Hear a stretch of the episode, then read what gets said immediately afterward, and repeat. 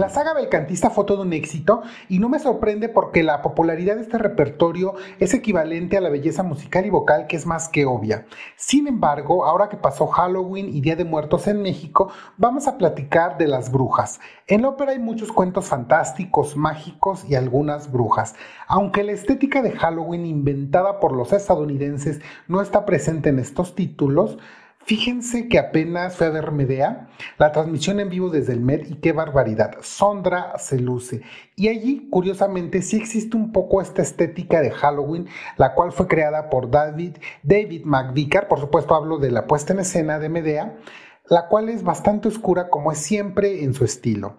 Él es como el Tim Burton operístico y a los neoyorquinos además les encanta pero a Medea este estilo Tim Burton operístico le queda muy bien. Si no saben mucho de Medea, escuchen mi episodio de la Medea de la Calas donde explico esta obra, la cual es una maravilla, la cual espero que a partir de aquí pongan en todos los teatros, porque su música y la historia es una joya perdida. Y digo perdida porque no la ponen tanto como deberían. Medea es una bruja, pero ya platicamos de ella. Así que es momento de hablar de Armida. No sé si Armida es la primera bruja que es retratada en la ópera. Si ustedes conocen otra anterior a 1686, avísenme, porque la primera que tenemos registrada es la de Liuli, que compuso en 1686. O sea, es una ópera antiquísima. Ya dejaré abierta la pregunta en Spotify y preguntaré en Twitter porque no ubico otra anterior. Lully es el gran compositor del barroco francés. Ya la siguiente temporada voy a abrir con ópera francesa y vamos a platicar de Lully con más detalle. Por lo pronto, él fue el primero que musicalizó la historia de esta bruja. Armida está basada en un poema épico llamado Jerusalén liberada, del escritor Torcuato Tasso, publicado en 1585. Esta historia contada en verso ficciona la primera cruzada, la cual fue dirigida por Godofredo con la intención de rescatar Jerusalén de los musulmanes. Es importante señalar que, como lo dije al inicio, es un poema épico que intenta contarnos una historia basada en hechos reales pero sin ningún rigor histórico.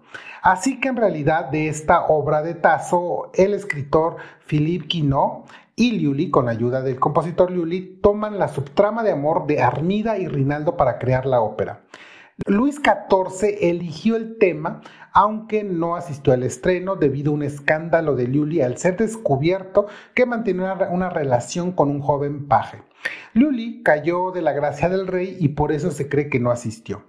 Esta ópera es llamada tragedia lírica y ya hablaremos a detalle de las diferencias con la ópera italiana de aquel periodo, porque tiene varias, tanto de estilo musical como en lo narrativo. Por ejemplo, en la ópera francesa, en esta tragedia musical, hay danzas, marchas, fanfarrias y mucha pomposidad. Pero por lo pronto vamos a escuchar la área de Armida que se llama Finalmente está en mi poder, con la soprano Patricia Petitbon.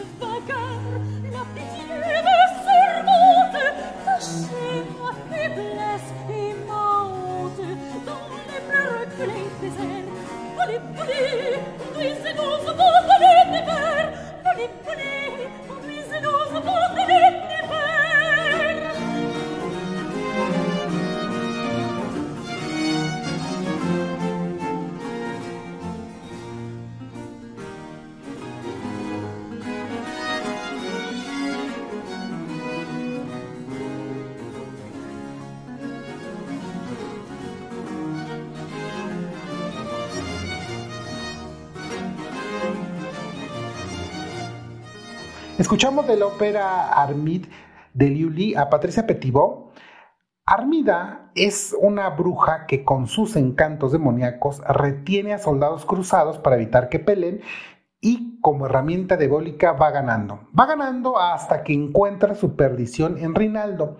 Si se les hace conocido ese nombre por la ópera de Händel, están en lo correcto. Otro gran compositor que abordó esta historia fue el gran Händel. Y en esta ópera es donde cantan muchas arias famosas, pero quizá la más famosa, la Shakiopianga. Vamos a escuchar la versión de la mezzosoprano norteamericana Joyce Di Donato.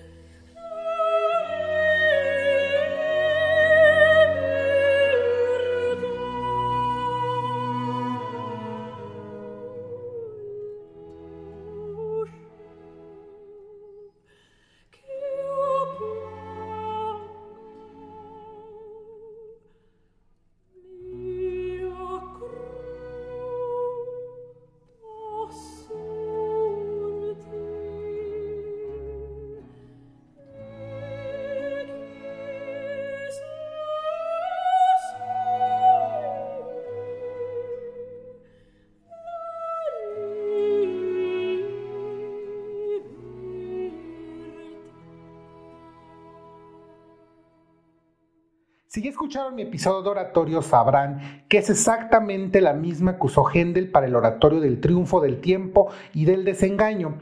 Händel tenía por costumbre reciclar su obra, aunque en el oratorio se llama Lascia la espina.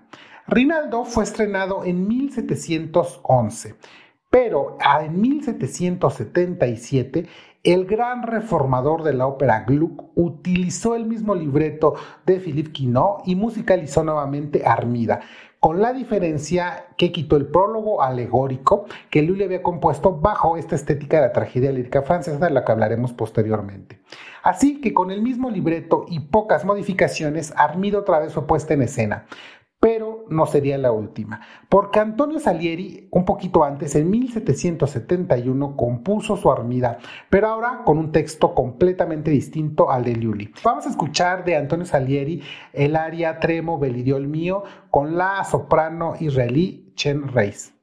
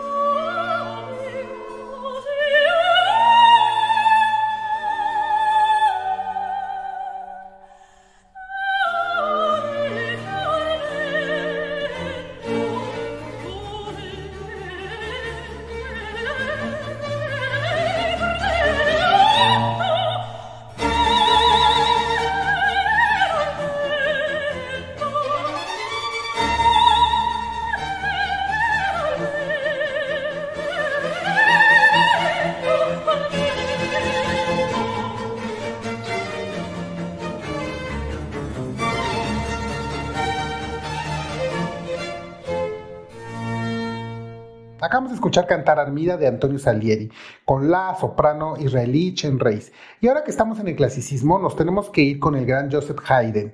Mozart estaba ocupado componiendo la trilogía da Ponte cuando Haydn compuso su propia Armida. Esta hechicera, como Medea, es un personaje con mucho carácter, la cual está, al estar enamorada, no puede cumplir con su deber y matar a Rinaldo aunque Rinaldo es un cristiano al que debe asesinar.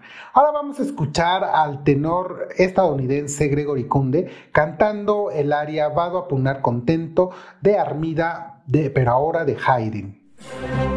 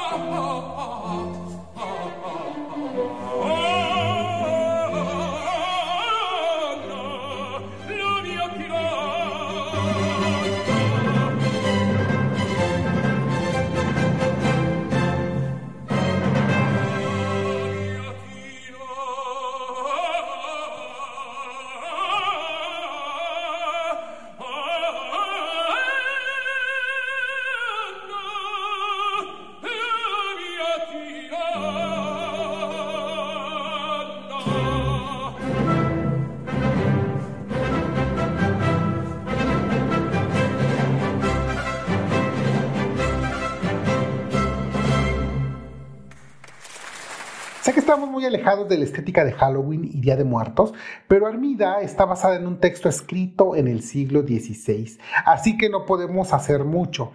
Pero los compositores que decidieron usar esta historia hicieron verdaderas joyas musicales, y yo estoy seguro que todavía hay muchas más óperas basadas en Armida que quedaron olvidadas en las enciclopedias musicales, pero quien gustaba mucho de estos temas de ópera seria, ya en el siglo XIX, o sea, ya un poquito tarde para estas temáticas, fue el gran Rossini. Acabamos de hablar de él y me contuve para poderles platicar de su Armida y su Tancredo, porque quería abordarlo en este episodio especial.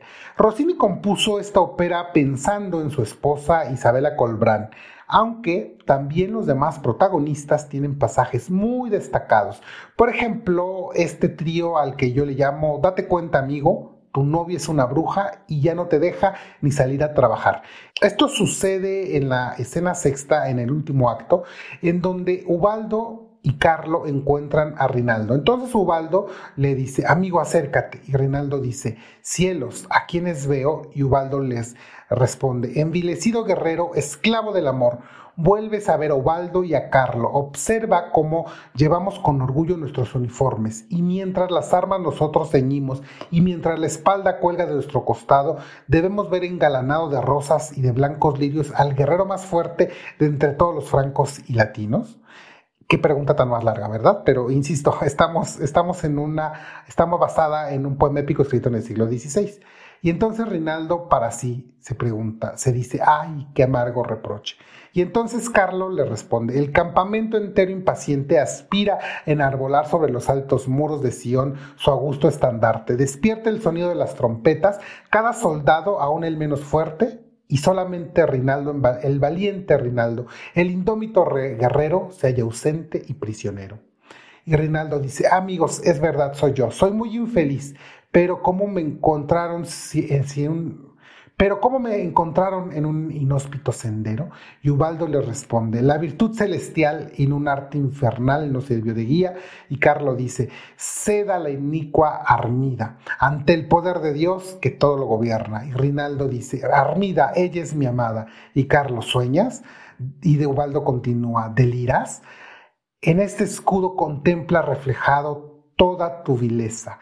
Muestra un escudo adamantino. Por cierto, un escudo adamantino se creía en, la Edad Media que podía repeler el magnetismo. Quizás ese magnetismo diabólico y sexual, erótico y lujurioso que tenía esta armida con el que tenía hechizado a Rinaldo se va a romper con este escudo adamantino. Entonces Rinaldo dice, ¿en qué aspecto deplorable me veo, oh cielos? ¿Qué imagen tan vil? Oh dioses, qué vergüenza. Queda inmóvil y casi fuera de sí. Y entonces Carlo para sí mismo dice, languidece, y Ubaldo también para sí mismo dice, suspira, y Carlo gime. Entonces Ubaldo y Carlo cantan juntos. Ya oye la llamada del honor. Oh dioses, secunde nuestros esfuerzos. Y Ubaldo le dice a Rinaldo, mira cómo te conduce a la ruina un impío amor. Y entonces Carlo le pregunta, ¿tienes en el pecho un corazón tan fuerte como para resistir tanto horror? Y Rinaldo sigue mirándose en el escudo y continúa diciendo, qué imagen tan vil, oh, qué vergüenza. Y Carlo le dice, el deber te llama y Ubaldo continúa diciéndole, la gloria te invita al combate. Ubaldo y Carlo juntos le cantan, que la trompeta de la fama despierte tu valor. Y Rinaldo dice, callen, ay de mí, callen, qué tormento tan atroz. Yo vil, no, aún recuerdo que me llamo Rinaldo. Arranca y arroja sus vestimentas cortesanas. Y Ubaldo y Carlo le dicen, ahora sí que reconozco al héroe que siempre fuiste. Y Rinaldo para sí mismo canta, ay, qué confusión siento de dolor, gloria y amor. Y Ubaldo y Carlo le dicen, ven. Y Rinaldo les dice, lo sigo. Pero para sí mismo se pregunta, ay Dios, ¿podré dejarla? Y Carlo le pregunta, ¿por qué te detienes? Y Rinaldo dice, Armida, por ti se detiene mi corazón. Ubaldo y Carlo dice, Severa te habla la voz del honor. Y Rinaldo dice, virtud y valor, únanse en la lucha para vencer al amor que tantas angustias me da. Y entonces hay una breve pausa, mientras tanto Rinaldo levanta los ojos al cielo como suplicando a Dios y canta, un rayo esclarece mi alma, así te reconozco celeste bondad. Y Ubaldo y Carlos juntos cantan, esplendoroso héroe, escapa con nosotros, la piedad del cielo se pone de tu lado y se van.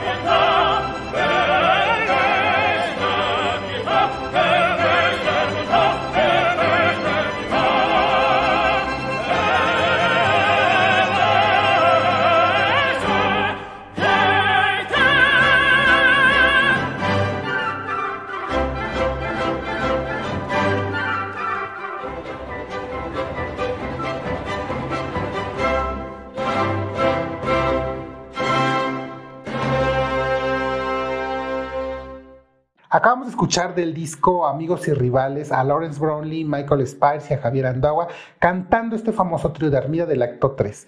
Esta es la segunda vez que les recomiendo este disco dedicado enteramente a Rossini. Y como se dan cuenta, Armida es una bruja que se ha enamorado del hombre al que debía retener para que los cruzados perdieran. Pero estos embrujos que lo tienen alejado de batalla se han terminado. Ella lo tenía secuestrado con estos embrujos en un jardín mágico. Yo sé que en nuestros ojos actuales podemos interpretar a Armida como un retrato bastante viejo, incluso un poco misógino, pero recordemos que es una historia muy antigua y después fue hecha ópera bajo distintas escuelas musicales, aunque no deja de estar basado en el mismo poema del siglo XVI. Además, recuerden que la visión judio-cristiana es muy azotada con los términos de la sexualidad, ya desde la tentación de Eva y la lujuria vista como un pecado, ya sabemos que así de azotados son los judíos cristianos. Pero créanme que Rossini nunca falla y musicalmente es increíble. Lo mismo las armidas de Lully, de Gluck, de Salieri y de Haydn. Pero en todas estas óperas, Armida se queda sola. Rinaldo la abandona y sigue en su cruzada, así que ella, enojada, termina quemando su palacio y a su jardín mágico, invocando a todas las llamas del infierno. Y así es como la primera bruja en la ópera es retratada a lo largo de 200 años de escuela operística, prácticamente en todos los estilos, en todos los estilos existentes de la ópera. Antes de terminar este episodio, les pido que me sigan y se suscriban pero además si me escuchan desde Spotify, califíquenme con 5 estrellas, porque la siguiente semana vamos a seguir platicando de las brujas, porque esas hechiceras con sus poderes sensuales desvirtuaron en la ópera a muchos nobles caballeros, desde la Venus a Tannhäuser hasta ninfas del agua que son como sirenas. Aunque no sé si se han dado cuenta, pero tanto en la ópera como en la vida real, siempre las brujas la pasan mejor, a diferencia de las heroínas que terminan muertas y sufriendo. Por eso, esa famosa frase que dice que la que no es bruja no disfruta, aplica tanto en la vida real como en la ópera. Por lo pronto, me despido con la gran soprano holandesa Cristina Deutecom cantando D'amore al dolce impero, la famosa aria de Rossini, una aria infernal. Por favor, les pido que sigan viendo y escuchando mucha, mucha ópera. Hasta la siguiente.